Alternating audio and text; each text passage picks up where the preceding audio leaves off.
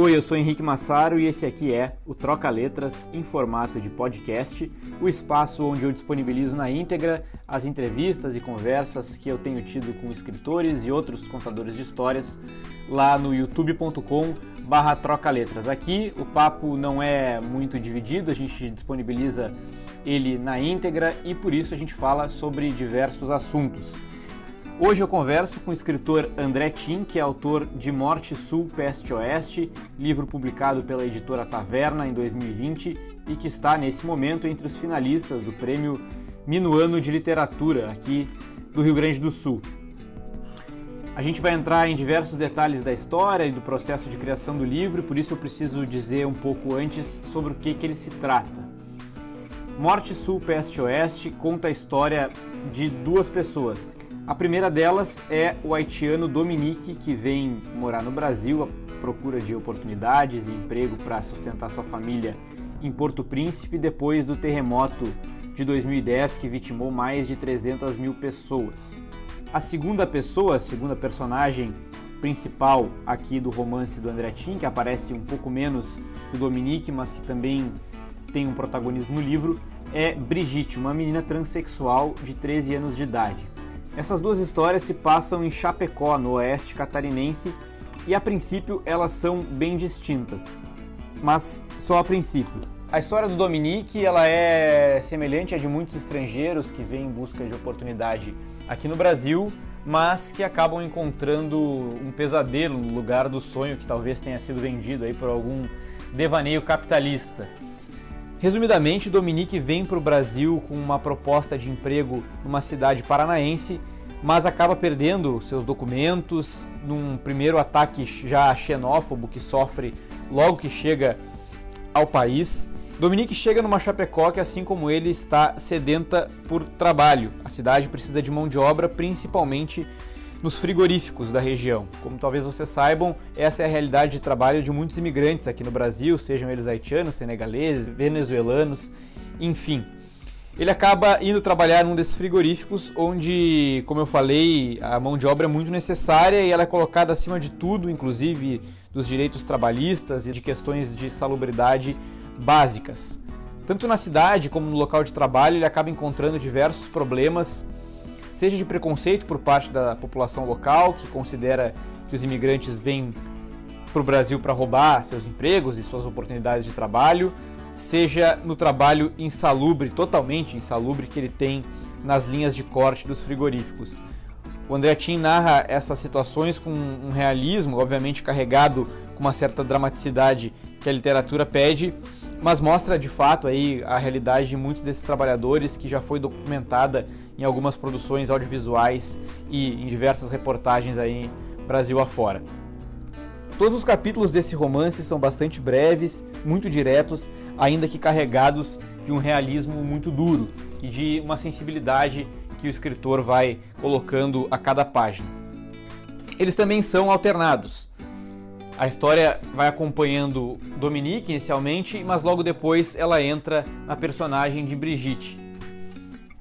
Inicialmente, como eu tinha falado antes, pode parecer que as histórias sejam muito distintas. Brigitte é uma menina brasileira, transexual, de 13 anos de idade e que, como se pode imaginar, sofre com diversos tipos de preconceito por parte da sociedade, mas também por estar inserida numa família completamente desestruturada. A mãe é dependente química, o pai uh, as abandonou e Brigitte acaba se prostituindo, mantendo relações com um criminoso ali, com um pilantra local. A questão é que no decorrer do romance, quando a gente vai conhecendo um pouco mais cada um desses personagens e os ataques, os preconceitos, que eles sofrem e presenciam, a gente vai vendo que eles vão se aproximando, tanto na história quanto um do outro, enquanto personagens, enquanto personalidade. Existe talvez aí uma, uma zona cinza em que todo mundo que sofre com preconceito, seja ele por sua origem, por seu gênero, enfim, acaba se encontrando de alguma forma. E à medida em que o romance vai caminhando, a gente não só percebe que o Dominique e a Brigitte estão indo se encontrar, provavelmente suas narrativas vão se cruzar em algum momento, como a gente percebe que eles vão se tornando mais semelhantes. E isso é uma das partes mais interessantes desse romance do André Tim. Eu escrevi um longo texto sobre Morte Sul Peste Oeste para o jornal Correio do Povo. No momento em que a gente está lançando esse episódio, ele já está disponível. Vou deixar o link aqui na descrição do episódio. Mas além de compartilhar esse material para que quem tiver interesse vá conferir, eu estou citando esse texto porque nele eu comparo tanto Dominique quanto Brigitte a dois grãos de areia numa engrenagem, sendo essa engrenagem a nossa sociedade, no caso do livro, Chapecó e a região do oeste catarinense, que como talvez vocês saibam, é uma das regiões né, de, de maior presença da extrema-direita, da ascensão da extrema-direita aí ao longo da última década, e onde que, por óbvio, acaba sendo aí uma região de bastante intolerância. Essa grande engrenagem que eu chamo, ela pode estar simbolizada no, no grande frigorífico onde Dominique trabalha, mas também na sociedade como um todo que quer a todo custo expelir os diferentes, as pessoas que supostamente não se encaixam, que é o caso tanto de um imigrante haitiano como de uma menina transexual. Eles são dois grãos de areia que incomodam essa engrenagem, mas que não tem força para fazer ela parar de girar. Mas ao longo do livro, no virar de cada página, conforme a gente vai conhecendo esses dois personagens e o afeto que acaba unindo os dois e prevalecendo na essência do livro, a gente até termina com uma certa pontinha de esperança de que, pelo menos na literatura, esses dois grãos de areia tenham esse poder. Eu contei tudo isso para que vocês entendam o que é mais ou menos a história do livro. A gente vai entrar nos detalhes, como eu falei nessa conversa aqui. A gente também vai falar sobre outras questões que envolvem a produção literária e a contação de histórias de maneira geral, como por exemplo o processo criativo. A gente fala, eu e o André, mais o André do que eu, sobre de onde vêm as ideias. É um papo bem interessante nesse sentido também. E de outras questões que aí envolvem a discussão em torno do livro, como o lugar de fala, a importância do escritor ser uma antena do seu tempo e tudo mais. E aí, André, tudo bom? Beleza, velho. Como é que tá, cara? Tudo certo. Você tá me ouvindo bem, hein? Tô te ouvindo. Tá me escutando? Sim. Tá, ah, tá bem boa a conexão. Prazer falar contigo aí. Prazer, velho. Quase legal. pessoalmente. e André, eu tava, eu tava vendo algumas coisas sobre o livro, assim, eu li e aí depois anotei algumas coisas e tal que, que eu achei interessantes, mas eu não, eu não eu fiquei interessado em como surgiu a, a história para ti, né? Ela é uma história que, que, acompanha dois personagens principais, mas uh, o, o que, que foi o, né, o, a, a gênese ali dela? O que, que te levou a querer escrever sobre isso? Uhum. Cara, eu, eu acho assim que isso talvez essa resposta passe um pouco por tem a ver com o processo criativo, né? Vou, vou te hum. explicar por quê. Né? É óbvio que eu estar tá aqui inserido na região e, e, e ver a realidade é, dos haitianos, por exemplo, isso impacta, né? Mas por que, que eu falo em processo criativo, né, cara? Eu acredito, assim, eu não acredito na ideia de inspiração, por exemplo, né? O que que eu, que eu acredito, assim, é, e que eu acho que faz sentido de um ponto de vista científico, inclusive, né? A gente consome as referências, a gente é impactado por uma série de coisas, e isso de alguma forma vai se é, amalgamando, vai se juntando assim no inconsciente, né? E de formas que a gente desconhece, né? De ligações misteriosas que a gente não sabe exatamente quais. Mas um belo dia isso brota de algum jeito, né? Isso vem à tona na forma de de uma ideia que as pessoas costumam chamar de inspiração, né? Mas na verdade isso é resultado de um processo muito anterior. E, e, e é resultado também de, de a gente se manter receptivo estar receptivo né, para a criação, né, a consumir coisas, a estar tá prestando atenção no, no que circunda a gente, né, ao universo ao nosso redor. Mas tem tem duas figuras de linguagem, por exemplo, que eu acho interessantes, assim, uma do David Lynch e outra do Stephen King. Eles usam assim figuras de linguagem diferentes para falar, me parece assim da mesma coisa. O David Lynch, por exemplo, fala de uma ele usa uma figura de linguagem é, para a gente acessar as ideias. Ele diz que as ideias são como são como é como se fossem peixes assim mergulhando num oceano profundo, né? E no caso do David Lynch, ele usa a meditação e os sonhos para diz que essas são ferramentas para acessar essas ideias, né? Que são esses peixes. E quanto mais fundo e maior, quanto maiores e melhores as ideias, os peixes, mais fundo você tem que mergulhar nesse oceano. O Stephen King usa uma figura de linguagem que eu acho parecida, mas que eu acho mais interessante, que ele fala assim que é essas ideias, quando a gente está em busca de ideias, é como se elas fossem fósseis. Então, co como que é o trabalho de um arqueólogo, por exemplo? Né? Ele começa, sei lá, com uma escavadeira para cavar, chega um momento que ele tem que ir com uma pá, chega um momento que ele tem que ir com uma picareta e chega um momento que o cara tem que ir com um pincel, né? Porque se ele for com uma pá, uma picareta, ele vai destruir aquele fóssil, né? Porque ele é uma coisa frágil, assim como as ideias. Né? As ideias são frágeis também. Elas se desmancham muito facilmente. Assim. E eu acho interessante porque tem essa figura de linguagem de se aprofundar, né? Nos, tanto no oceano quanto nessa história do fóssil. E o fóssil também é essa história assim, porque o fóssil é uma coisa que foi se amalgamando até que se tornasse um fóssil, né? E aí toda essa volta para dizer assim que eu acho que essa ideia do Morte Sul Peste Oeste, em parte, é muito pela pelo impacto das coisas que eu vejo aqui todos os dias, né? Eu estou em Chapecó, como a gente falou nisso, desde 2004. Então, é, a história, por exemplo, do, dos haitianos, para quem nos ouve entender, o Haiti foi sofreu um terremoto em 2010 que arrasou o país completamente. Eles nunca conseguiram se recuperar e agora ainda esse ano sofreram outro outro terremoto. E o que que isso aconteceu? É, levou um êxodo em massa. Né? Os, os caras têm que sair do país porque simplesmente não tem trabalho. Eles não têm como sustentar, não têm como sustentar a família. Então muitos, muitos ou boa parte deles saem do país em busca de trabalho para continuar mandando dinheiro dos países onde eles estão para as famílias no Haiti. Né? E o destino, o Brasil é um destino bem comum para eles, assim. E o Oeste Catarinense é um destino mais comum ainda, por causa dos frigoríficos, das, das linhas de corte, né? Aí também entra uma outra questão da região aqui. É, a, a, linha de corte no frigorífico é um trabalho muito brutal, assim, muito difícil, árduo. Então, Chapecó tinha uma dificuldade muito grande de conseguir mão de obra, né? Então, em 2010, por exemplo, era bem comum assim, nossa, tinha os caras penavam assim para achar gente para trabalhar, assim, era carro de som circulando pela cidade oferecendo vaga, porque as pessoas não queriam, né? E as pessoas tinham acesso a, a empregos melhores, e aí, claro, não queriam se submeter a um emprego que é muito é, difícil mesmo, né? E aí veio a calhar essa história dos haitianos. Tanto é, tanto é assim que os frigoríficos chegam aí para a fronteira norte para buscar haitianos lá, não só haitianos, venezuelanos também, e pessoas de outras, outros países para vir trabalhar aqui nos frigoríficos, né?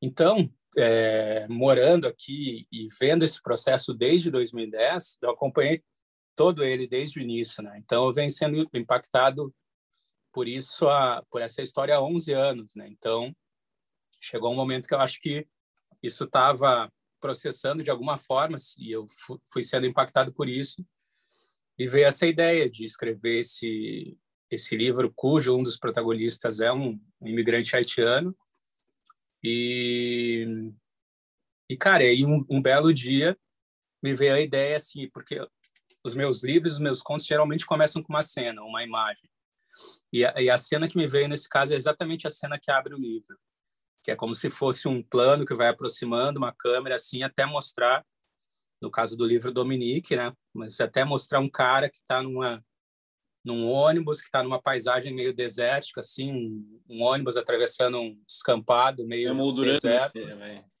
É.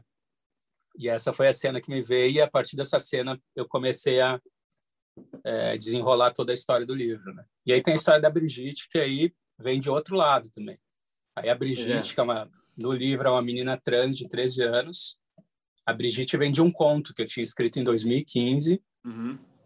E ela não estava tão desenvolvida no conto, né? Até porque o conto é uma narrativa onde não se tem muito espaço para isso. Mas quando eu comecei a escrever o Morte Sul Peste Oeste, eu senti a necessidade assim de ter um, uma, uma outra personagem que dialogasse com Dominique, né? ainda que essas histórias corressem paralelas, porque é, alguém em algum momento fez uma analogia muito boa, assim que eu uso sempre, depois que, que essa pessoa falou sobre isso, que o Dominique e a Brigitte, os dois são como estrangeiros, mas um fora da própria terra e outro fora do próprio corpo, né? Ela por não se reconhecer naquele corpo e ele por estar fora da pátria dele, né, em busca de sustento da própria família. Mas mais ou menos por aí. Sim. É, realmente, eu, eu também eu, li, eu não sei se isso está no, acho que não, eu, não sei se eu tinha lido antes ou se está na, na orelha, alguma coisa essa essa, essa analogia que é, é perfeita na verdade, né, do, do estrangeiro. Mas é, é interessante que tu estava falando da, porque da onde vêm as ideias, né? Isso é um, é um isso, esse trabalho de ser observador é um é o trabalho do, do uma boa parte do trabalho do ficcionista, né? De, de ser impactado pela realidade ao seu entorno e até por isso é também difícil e até estranho nunca no momento que a gente vive que tem tantas questões acontecendo tu escrever algo completamente escapista né que não não fale é. nada até tu pode mas é, é, estranho né tu não ser uma antena do teu tempo assim é. e aí, aí nesse sentido é estranho é talvez a gente tenha um, um outro desafio também como ficcionistas hoje talvez isso tenha, sempre tenha sido um desafio né mas é que no nosso tempo parece no tempo de cada um sempre parece mais urgente, né? Mas é aquela história assim de que hoje está difícil competir com a realidade. Né? É. A realidade está tão é, maluca assim que às vezes o ficcionista, o autor tem que se puxar assim para fazer uma coisa que vai ganhar da realidade, sabe? Pois é, eu estava eu tava é, também pensando sobre a questão do livro, né?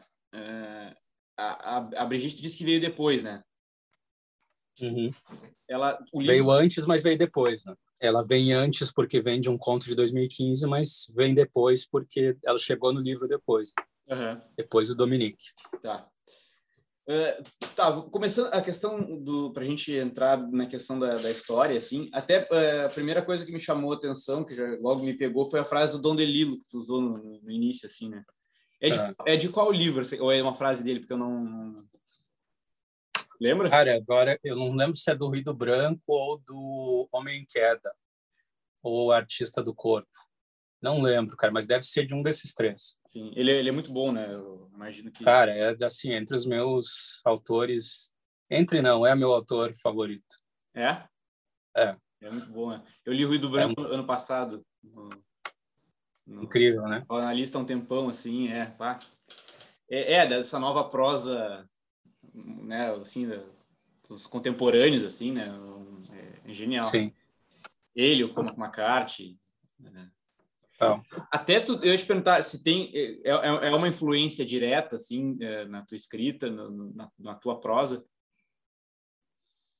Cara, eu gostaria que fosse assim, mas essa é, é aquela pergunta assim que é sempre difícil responder, né? É, eu não consigo já tem, tem, tem gente que diz assim que consegue identificar alguma influência assim, né? Eu como autor não não consigo perceber assim, embora eu gostaria que sim que tivesse. Eu pergunto porque tem a tua o teu a tua narrativa, ela é bem ela é, nesse livro especificamente que a gente está falando, ela os capítulos são bem breves assim, né? E as frases uhum. também as, as construções são são propositalmente mais mais curtas e como é que tu chegou nesse, nesse modelo, assim? Isso já era intencional desde o início? Foi, foi uma coisa que foi muito intuitivamente? Já era meio intencional, assim. Eu acho que é, talvez tenha, seja um pouco do meu estilo. Acho que meu, meus livros anteriores é um pouco assim também. Mas aí também eu acho que tem um pouco a ver com a escolha do narrador, né? Hum. Nesse caso, é, desde o início, a minha intenção era que esse fosse um narrador assim, um narrador meio câmera, meio drone, sabe? Que ele está ali pairando sobre a cena, mas ele consegue se afastar bastante quando quando ele precisa, quando é o caso, mas consegue chegar bem perto quando, hum. enfim, quando é preciso também, né? E eu acho que nesse narrador assim não nem se eu tentasse não caberia assim é, uma prosa muito extensa, sabe? Parece que é um narrador um pouco mais uhum. frio, digamos assim, mais artificial, sabe? Quase como se ele não quisesse se envolver, quase como se fosse também um, um, um reflexo desses tempos que a gente vive hoje, que, assim, que a gente olha as coisas com, uma, com um certo distanciamento e com uma certa frieza, sabe? É aquela história assim de que é um exemplo meio clichê, sabe? Mas acontece a todo momento. Assim, a gente passa pelo pelo morador de rua na calçada, pelo mendigo, e aquilo já normalizou tanto que quase não toca mais a gente, sabe? A gente, hum. cara, tá é uma coisa muito é, assustadora. Deveria tocar a gente, né? Mas essa realidade que a gente está vivendo, infelizmente, a gente passa e já não toca mais a gente, né, cara? É. Pelo menos boa parte das pessoas. E eu acho que esse narrador talvez traga um pouco disso. Pois é. Até depois eu quero voltar, tem uma outra questão sobre, sobre ele que eu quero te perguntar. Mas falando dos temas do livro, né, André, ele, ele dá para dizer que tem três grandes temas assim que, que tu exploras, eu acho. A questão do, dos, dos estrangeiros, né, dos imigrantes, a questão da, da, da transexualidade, né, da, da, na Brigitte, o preconceito, que aí, aí, aí é um, uma, uma, área cinza, porque que os dois acabam sentindo, né?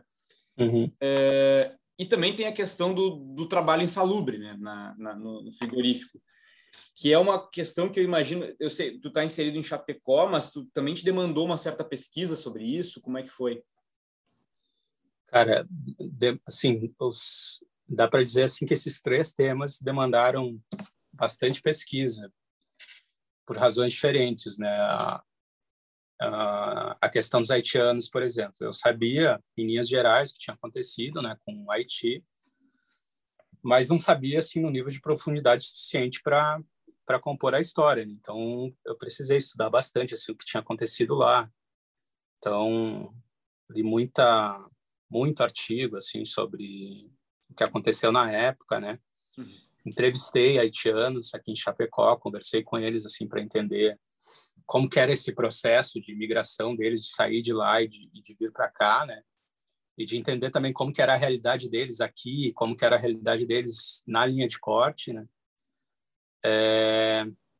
Também precisei pesquisar de fato como se dava esse trabalho na linha de corte, né? Então, tem momentos que são bem descritivos, assim, da, da, desse, das, desse aspecto da narrativa, né? Porque eu queria justamente que as pessoas sentissem um pouco, assim, do que, de, do quão difícil é o, essa atuação que eles têm na linha de corte, né? Isso demandou bastante pesquisa também. Muita leitura, assistir documentários, assim, sobre, sobre esse tema especificamente das linhas de corte. E também a questão da transexualidade, né? É, muita pesquisa, muita leitura. O livro passou por uma leitura sensível depois.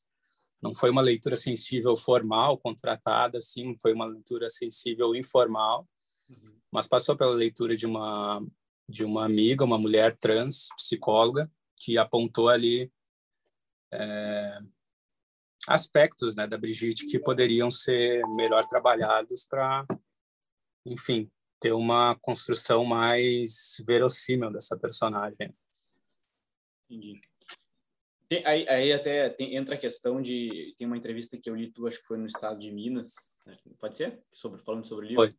tem que é uma questão que sempre surge né hoje em dia da questão de, de, de representatividade e o, a expressão lugar de fala com a qual eu também não, não eu entendo a importância mas não, não, não concordo com ela plenamente para a literatura, por exemplo, que né, uhum. precisa ser um.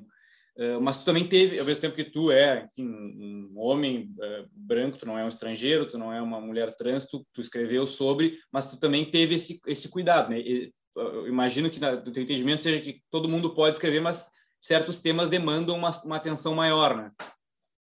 É, eu acho assim que, na verdade, esse é o entendimento da maior parte das pessoas, né?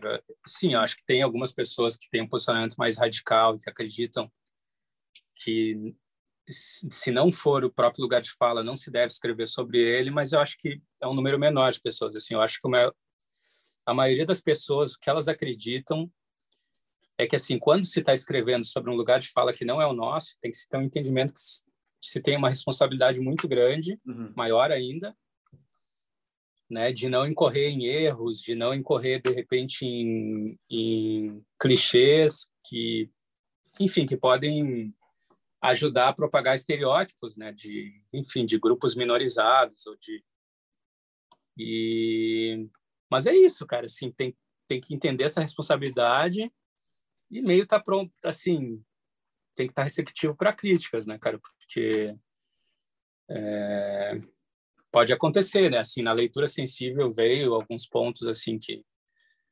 é, claramente assim, se, se fosse uma pessoa que estivesse escrevendo do seu próprio lugar de fala, não teriam uhum. seriam erros que não teriam acontecido.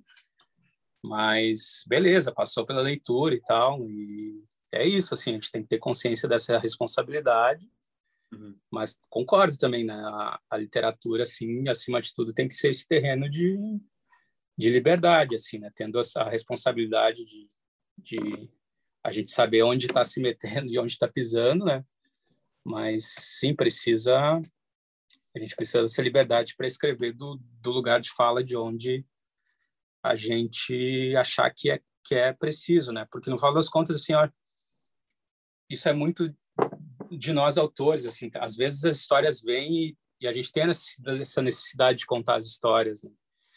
E às vezes isso vem com tanta força, assim, que é, dói abrir mão de certas histórias, né? Tipo, eu não, eu não gostaria de ter, de não ter contado essa, essas histórias, por de repente é, entender que esse não era o meu lugar de fala, entendeu?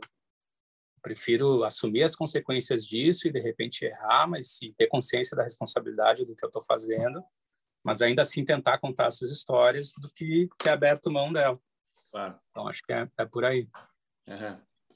É, uh, tem uma, uma questão que eu ia te perguntar também é Chapecó, tá? Tu tá aí há 17 anos, como tu me falou. É, é uma cidade eh, como é o, essa região de Santa Catarina, né, muito onde existe muito muita intolerância, né, como o livro mostra, é uma das cidades mais bolsonaristas, eu, eu imagino, né, é um, tem um percentual considerável. É.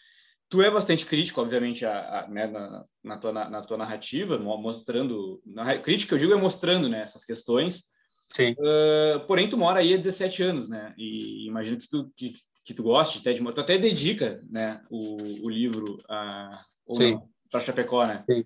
Como é que é essa é um relação? Amigo, um assim, amigo aqui de Chapecó. Isso. É, como é que é essa, essa relação assim, né, com a cidade? E também, se pessoas daí já leram e, e teve alguma... Como é que foi esse... Como é que foi recebido o livro? Cara, assim, é, foi se tornando um pouco mais difícil nos últimos anos, né? Porque é um acho que isso a gente observa assim meio de forma geral em todo o país, né? Com, com essa ascensão assim da extrema direita, é, os lugares que já tinham essa propensão assim a, a esse tipo de ideologia, depois de 2018 a coisa explodiu de vez, né? Então, de fato, ficou um pouco mais sufocante assim conviver com, com a realidade da cidade sob esse aspecto, né? Até então era tolerável, assim, né? Porque eu acho que até falo isso em alguma entrevista, assim, para a gente sempre foi muito bem recebido aqui, mas a gente é um casal de brancos, de classe média, então para a gente não teria muito problema, né? Agora a realidade dos haitianos é essa que a gente vê desde 2010, por exemplo, né? Sempre foi uma cidade intolerante nesse nesse sentido, né? Mas de fato, nos últimos anos tem ficado complicado, assim, aqui, cara, o Bolsonaro já deve ter vindo umas três, quatro vezes aqui em Chapecó, teve motociata, então o índice de bolsonaristas aqui é alto. A recepção do livro, assim, tem sido interessante, cara, assim, eu não, não, nunca tive nenhum episódio mais sério, assim, cara, nunca, enfim, nunca recebi nenhum tipo de ameaça, nem nada do tipo. Porque eu não sei também, eu acho que esse, essa turma não está muito interessada na leitura, assim, não se interessou em ler, né? Porque quem tem lido, assim, é o pessoal é. que sempre lê, sabe? Então, as críticas têm sido favoráveis ao livro, porque é um pessoal que já é mais Sim. favorável ao tipo de, de crítica que o, que o livro levanta, né? Então, até agora, espero que continue assim, não tive muitos problemas. Tem, tem essa questão também, não são muito, muito afeitos, né? Não. É, olha só, é, o, sobre a estrutura do, do livro, André, eu acho que, ele, como eu te falei antes, né, eu comentei antes, são capítulos curtos, e eu acho que tem uma alternância, pelo menos pelo que eu me lembro, é, não sei se é todo livro assim, mas é três capítulos o narrador focar é sempre um narrador em terceira pessoa, né? Mas três capítulos ele bem próximo do Dominique e um capítulo uhum. próximo da Brigitte. Acho que é o livro isso. mantém praticamente todo assim ou todo, não, não tenho certeza. É, isso só muda no final quando as narrativas é, se encontram. Se começa quando se cruzam, né? Tu como é que tu como é que tu chegou nisso? Isso, isso já foi um, um trabalho que tu esquematiza antes? É, porque é interessante, né? Vai acompanhando mais por ele e aí depois a, a história dela vai surgindo por dentro, assim, né? Uhum. Já, já tinha... Quando, quando eu é, decidi colocar a Brigitte no livro, eu já tinha... Eu já meio que decidi essa estrutura, assim, né? Um pouco é porque a história do Dominique era maior, eu tinha mais coisas para falar sobre o Dominique, um pouco menos. A história da Brigitte era um, um pouquinho menor. Então achei que esse era um era uma uma boa medida assim considerando o tamanho das histórias do, dos dois. Essa medida de três para um acho que funcionaria bem assim no na estrutura narrativa. E acho também que eu achei no início assim que acho que depois se mostrou acertado que é, alternando três em três, assim, talvez as pessoas ficassem um pouco mais curiosas para saber da Brigitte, porque demorava um pouquinho mais para chegar nela. Uhum. Então, ao mesmo tempo que se vai sabendo sobre o, o Dominique, uh, o leitor fica com aquela coisa na cabeça, tá, e a Brigitte, o que acontece com ela, né? Porque demora um pouquinho mais para para chegar nos capítulos dela, mas uh, foi basicamente isso, assim, eu já pensei desde o início nessa nessa estrutura uhum. de paralelo costurando os dois até chegar no final. E tu sempre te deu conta de, de, de como eles eram, é, mesmo que não, não, não parecessem, como eles eram parecidos, é, no sentido de dessa questão de serem ele um estrangeiro que está sofrendo com a xenofobia e tal, ela uma menina trans que, que também não, não né, tá, tem uma situação familiar muito muito né, triste e que também sofre todo tipo de, de questão por causa disso e, e, ao mesmo tempo numa cidade é, parece assim como a cidade é, é uma engrenagem que não pode parar e eles são os, os grãozinhos de areia que não se encaixam naquilo ali né uma engrenagem uhum. já ultrapassada obviamente é, já te deu conta de como eles eram eles não na verdade eles não se eles não são contrastes né? eles são semelhantes assim de uma maneira muito uhum. específica é, eu acho que em alguma medida sim eu, eu, eu tinha noção dessa semelhança mas teve coisas que eu fui descobrindo ao longo ou que foram se construindo. Eu fui descobrindo os dois como personagens ao longo da escrita do livro mesmo. Uhum. E eu acho que até mesmo eu, enquanto autor, eu fui perceber e me dar conta de algumas coisas assim né, a, a, respeito da semelhança dos dois só lá no final quando eles se encontram mesmo. Sim. Quando eles de fato começam a conversar os dois e que daí as as histórias de fato se cruzam assim frente a frente ali eu mesmo me surpreendi com algumas coisas assim que foram é, surgindo na, na, no desenvolvimento da história da narrativa uhum. o que é um bom um bom indício né quer dizer assim que os, os personagens caminha, caminharam bem assim paralelamente para chegar naquele momento ali. sim tem uma outra questão da estrutura também que é o, o que eu achei muito legal o, os capítulos eles são tem alguns que o capítulo 26, por exemplo, que é o que fala da, que começa com ele na pracinha, é, ele para, eles são, eles são quase, se tu quiser, dá para ler eles com, com início, meio e fim, assim, é quase um conto perfeito, assim, o, o, o capítulo, assim, né? É, isso não tinha, não tinha me dado conta disso. É mesmo? É porque, é. claro, é uma, é uma, é uma, leitura que vai suscitar, né, vai levantar várias questões, tá, pra, mas ele, ele tem um, um arco, assim, bem, bem fechado, assim, bem, em cada capítulo. Tipo, é, legal Ao tempo dá vontade não... de seguir lendo, mas ele, ele parece uma história ah, pronta, assim. Interessante, não foi não foi de caso pensado isso. Não tinha, não tinha pensado. Não, interessante. Entendi, entendi. Uma outra questão é que o que também é interessante é que o Dominique, que é onde a história está mais focada, ele também, se não me engano, ele não tem aspas, né? No ou tem no livro todo, assim. É, as falas dele são a, a, da Brigitte tem ele é sempre ele, ele diz tal coisa não, nunca tem discurso direto assim é é sempre através do discurso indireto é, que eu imaginei ele só tem uma ele só tem uma fala no livro inteiro de discurso direto ah sim sim não dá tá é verdade mas sem sem dar é. spoiler é, exatamente isso É, já Isso é, foi proposital. Tá, encaixado perfeitamente, assim.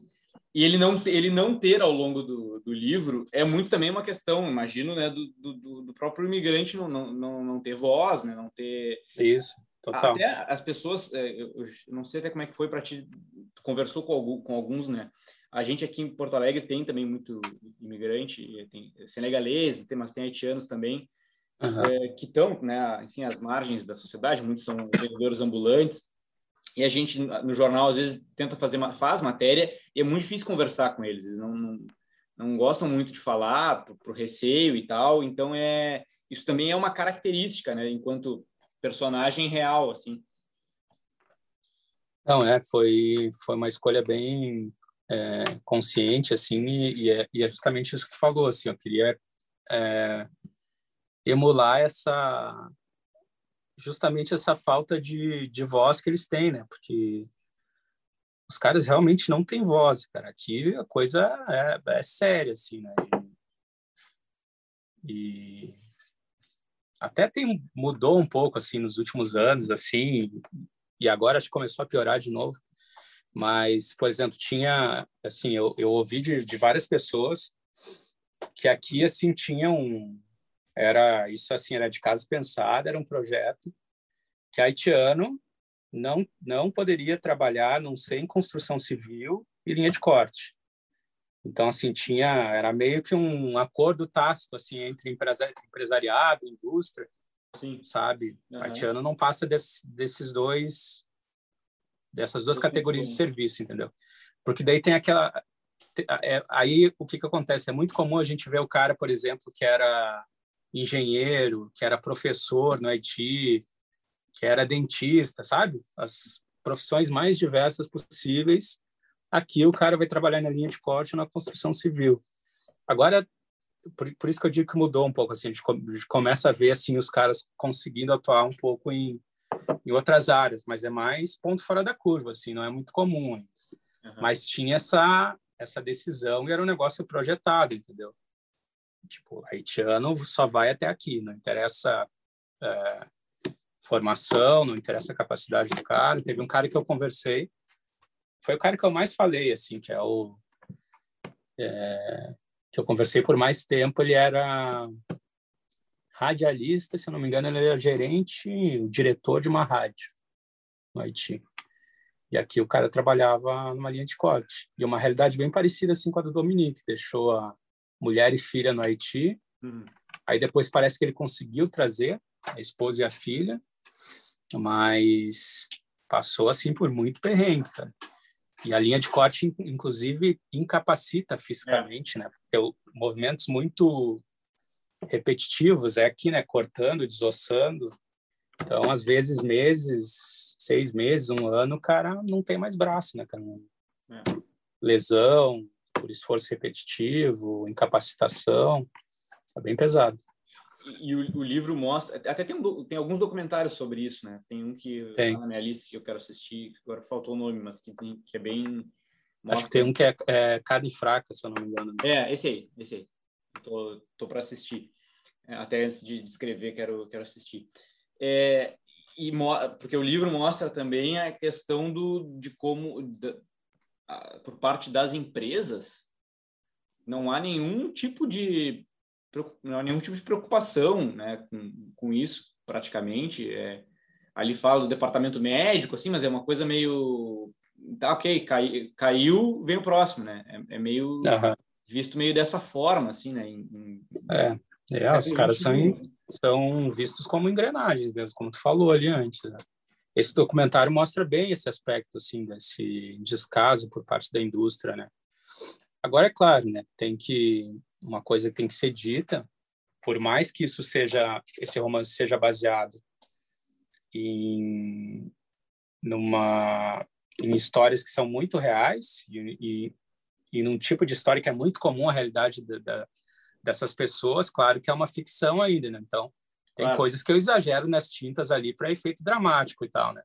Mas boa parte do que está ali, assim, muito, muito mesmo, a maior parte é muito baseada assim em coisas que são bem reais na sua maioria, assim, né? apesar de alguns exageros ficcionais, assim, né, para mas tá muito fidedigno assim o que acontece na maior parte do tempo.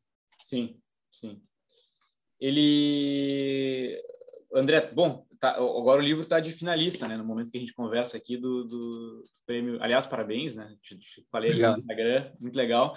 É, como é que tu, tu, recebeu assim essa? Tu, tu já estava, tu, tu, escreveu, né? Eu não sei como é, exatamente como funciona o Minuano, mas é, nesse caso foi a editora, a editora que editora escreveu. sabia que estava escrito e tal, mas não sabia quando que ia sair finalistas Sim. e tal.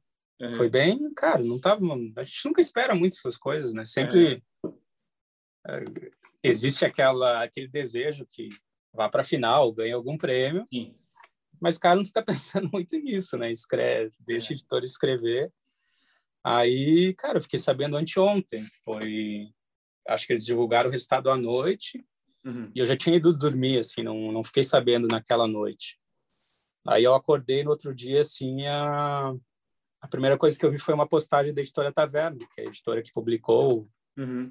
O Morte Sul Peste Oeste, falando do, da final do prêmio. Aí fiquei sabendo pela postagem deles. Uhum. Aí depois fui atrás para ver, assim, mas... Sim. É, mas muito eu... legal, né, cara? Claro. Eu te perguntei, na verdade, para saber né, se como, como tem sido bem recebido o livro, né? Eu já tinha visto outras pessoas uh, comentando já desde o ano, foi lançado em 2020, né? Uhum. E já tinha ouvido vários comentários legais, assim. E o livro, ele tem a, bom, a, a, as orelhas aqui é e a contracapa é o Itamar Vieira Júnior, o Joca Terron e o Paulo Scott, né? Então, então é, nomes de peso aí já uhum. falando super bem sobre ele. Saiu bem recomendado, né? Uhum. É, verdade. Ele, eu gosto, aliás, gosto muito do, dos três, né? Como, como não, são três dos principais autores aí atualmente. O mas é, é, eu estou perguntando isso porque isso, isso também leva a um assunto que é o seguinte, né? É, tu é um autor já consolidado, o teu livro anterior foi finalista do Prêmio São Paulo, né? Uhum prêmio super importante. E, mas é, aí a gente fica sempre é, pensando na questão dos escritores, né? Não, não uh, fazem alta literatura e tal, né? Se dedicam muito para isso, mas viver de literatura ainda é uma, uma, uma questão impossível praticamente, né? No, no Brasil. Ah, cara, é... Eu acho que esse é, esse é o termo, possível. Né? É, e, cara, eu não sei, assim, é, apesar de, de eu estar no segundo romance, eu tenho um livro de contos e dois romances, né? E mais umas, umas participações, umas antologias. Não sei se dá para dizer que eu sou um escritor consolidado, já acho que eu estou em processo ainda, porque a impressão que eu tenho é que ainda, eu ainda estou muito na bolha do, do próprio círculo de escritores. Não sei se eu furei muito essa bolha ainda, sabe? Claro, Entendi. chega para leitores que não são autores, uhum mas não, eu acho que a minha literatura não circula tanto assim. Talvez agora, com a final do segundo prêmio, talvez isso comece a mudar um pouco, talvez comece a circular mais. Mas o fato é assim é que eu acho que circula pouco ainda, entendeu? E aí a gente entra numa questão que é de mercado editorial, assim, né? É, porque no mercado editorial a gente tem as, as grandes editoras, o mainstream editorial, assim, que são os caras que têm grana para para uhum. bancar a divulgação, né? Para comprar espaço em livraria, botar livro na ilha de divulgação. É, tem os contatos para mandar as obras para todos os veículos possíveis, né? Então, sei lá, Todavia, Companhia das Letras, Record, esses caras têm assim uma máquina editorial que consegue colocar o fazer o, essa máquina trabalhar a favor do autor né, quando eles querem. Uhum. E nesse mercado das, das editoras pequenas, das independentes, isso é mais difícil, né? Tudo é um pouco mais é, trabalhoso, assim, o acesso aos veículos, a, o, a verba para investimento é, é complicada, né, cara? Então, às vezes é uma é uma luta de Davi versus Golias, assim, sabe? Então, a, as editoras têm que contar muito com com o próprio apoio dos autores, assim, no sentido de autodivulgação, sabe? Porque se deixar só pelas editoras os caras não dão conta né claro. tipo a gente vai pegar a taverna ali os guris são os dois sozinhos dando conta de todos os livros e da livraria e da editora sabe então isso faz com que o autor tenha que um pouco assim botar a mão na massa e, e tentar se autodivulgar, sabe? Uhum. E é o que eu venho tentando fazer, assim, ao longo dos últimos anos, sabe? Mas é isso que eu falo, assim, é um, é um trabalho em processo, sabe? É, mas, mas processo. Tá, tá crescendo bastante também, né? Os escritores entendendo que tem que se divulgar e, e fazer o seu Sim. próprio marketing. Eu já falei bastante com isso, disso sobre, sobre isso com o Rodrigo Tavares, né? Que Sim. também é, explora bastante essa questão e, eu sinto, claro, uma, é uma coisa muito, é uma coisa pequena ainda, mas que parece fazer um movimento. Esse ano talvez eu tenha lido mais livros de, não sei se mais, mas li um número considerável de livros de editoras uh, independentes, né, do que mais do que no ano anterior, e mais, uhum. mais do que no ano retrasado. Então, até porque, mas também, claro, estou um pouco inserido nesse, por ser jornalista e tal, conhecer, conheço um pouco mais, né? Conheço alguns. E vai, e vai um pouco do teu interesse também, do interesse do jornalista, né? É. Porque às vezes tem, às vezes o cara se acomoda numa posição assim tá, eu vou ler só Companhia das Letras de Todavia, porque é. chega ali o livro toda semana na mesa do cara e tal. É. Não está muito afim de se esforçar e ler o claro. André Tim, que saiu pela Taverna lá em Porto Alegre, sabe? É. Então é, é um é assim tem esse esforço duplo, tanto do autor, mas também parte do, do jornalista, né? Esse, sim, sim. Essa vontade assim de buscar um pouco o que está é, fora do. Tem isso. Mas, por exemplo, o, o, o teu livro tá, tá de finalista aqui no, no, no Minuano. Eu, a, eu fiz com a Renata Belmonte, é, é, o primeiro livro da editora dela, né, uhum. da Faria Silva, tá? De semifinalista do Oceano. Então, é, é um movimento acontecendo, assim, né? Sim. Parece, por exemplo, a, a, a Aline Bey, né, fez também, ela, ela publicou o, o Peso do Pássaro Morto, eu não lembro que editora era, na verdade, agora, mas era uma Foi editora... pela Nós. Isso, editora... está publicando pela companhia agora. Não que isso seja o objetivo final sempre, mas ela fez um barulho, assim, né, através do Não, ela é um dela. bom exemplo. Ela é um fenômeno, na verdade. É. Né? Ela vende... A última vez que eu falei com ela, ela tinha vendido 20 mil exemplares. É. O Peso do Pássaro Morto. Isso é surreal, né? No Brasil. Surreal. Uhum. É, e é, é, muito louco porque parece que a gente está falando de tudo isso, mas às vezes parece que tudo meio que joga contra, né? é. As pessoas leem cada vez menos né? no, no, Brasil, então nem se fala. O trabalho, tu falou que tu te considera um escritor em construção. Eu, eu imagino que o escritor sempre está em, em, construção, né? Ele sempre está tendo que refinar a linguagem, sempre está tendo que ler e ao mesmo tempo é uma, é uma, coisa que exige muito e tu tem que ter um, um, outro trabalho, uma outra coisa às vezes nada a ver com literatura. Então é, é um é um trabalho assim, né? Realmente de para quem gosta muito, né? Para quem nasceu para isso, assim. Então, mas não sei, tu tu, tu tá já que tu escreve já faz o quê? Uns algumas décadas, uns dos 20 anos que tu começou a Cara, eu escrevo assim há bastante tempo só que assim a questão é que são pelo menos no início as minhas as minhas produções foram muito espaçadas uhum. porque eu comecei o primeiro conto que eu publiquei foi em 2001 uhum. era quando eu estava começando a escrever lá arriscando as primeiras coisas tinha escrito uns contos e tal e resol... aí tinha naquela época acho que ainda existe a revista Ficções da editora Sete Letras é era uma antologia assim que eles abriam para as pessoas enviarem coisas. E aí veio, veio lá uns contos que eu tinha escrito e deu, veio a calhar que eles gostaram de um e publicaram. Isso foi em 2001. Cara, olha como é espaçado. Aí, pô, isso foi um, um bom incentivo, assim, né? Um dos primeiros é. contos a publicar na revista Sete Letras. É o, o editor era o Carlito Azevedo, Azevedo na época deveria ter sido um bom incentivo para eu continuar, né? Mas uhum. eu fui escrever o próximo livro em 2009. Então, ah. se pass passou oito anos. Uhum. Aí lancei o Insônia em 2000, 2009 para 2010, que é um livro de contos. É, Modos Inacabados de Morrer, escrevi 2015 para 2016, acho que lancei em 2017. E depois, é, Morte Supereste Oeste em 2020. Uhum. Então, começou muito espaçado, entendeu? Agora vem reduzindo um pouco assim o um intervalo entre um livro e outro. Uhum. Mas eu poderia ter produzido mais, assim. Eu Sim. me sinto um pouco culpado assim de não ter produzido mais, de ter procrastinado tanto. É. Mas de Mas... fato, de tempo de carreira é isso, assim, é 20 anos, embora é. sejam pouco, poucos livros. Mas a, a, procrastinação sempre acompanha, né? Não, é difícil. Ah, sempre, cara. É um, é um drama. É, é até te perguntar, esses períodos sem livros? Tu, tu chegou, teve momentos que tu parou de escrever, ficou só trabalhando com trabalha em, a gente falou antes em agência, né? Teve, uhum. esses momentos existiram ou sempre está escrevendo? Não, existiram, assim, teve períodos que eu fiquei sem escrever nada, assim. Sempre lendo muito, né, mas escrevendo sempre não. É, mesmo agora, assim, depois de lançar o Morte Sul Peste Oeste, que eu lancei em 2020, eu tô meio assim, eu não sei muito para onde eu vou, assim, porque eu tô com 13 ideias de romance, eu não consigo decidir qual desenvolver. Uhum. Eu tô nessa há mais de um ano já. Então, é. mas assim, eu acredito assim que um pouco disso é porque as histórias pedem, cada história pede seu tempo, né?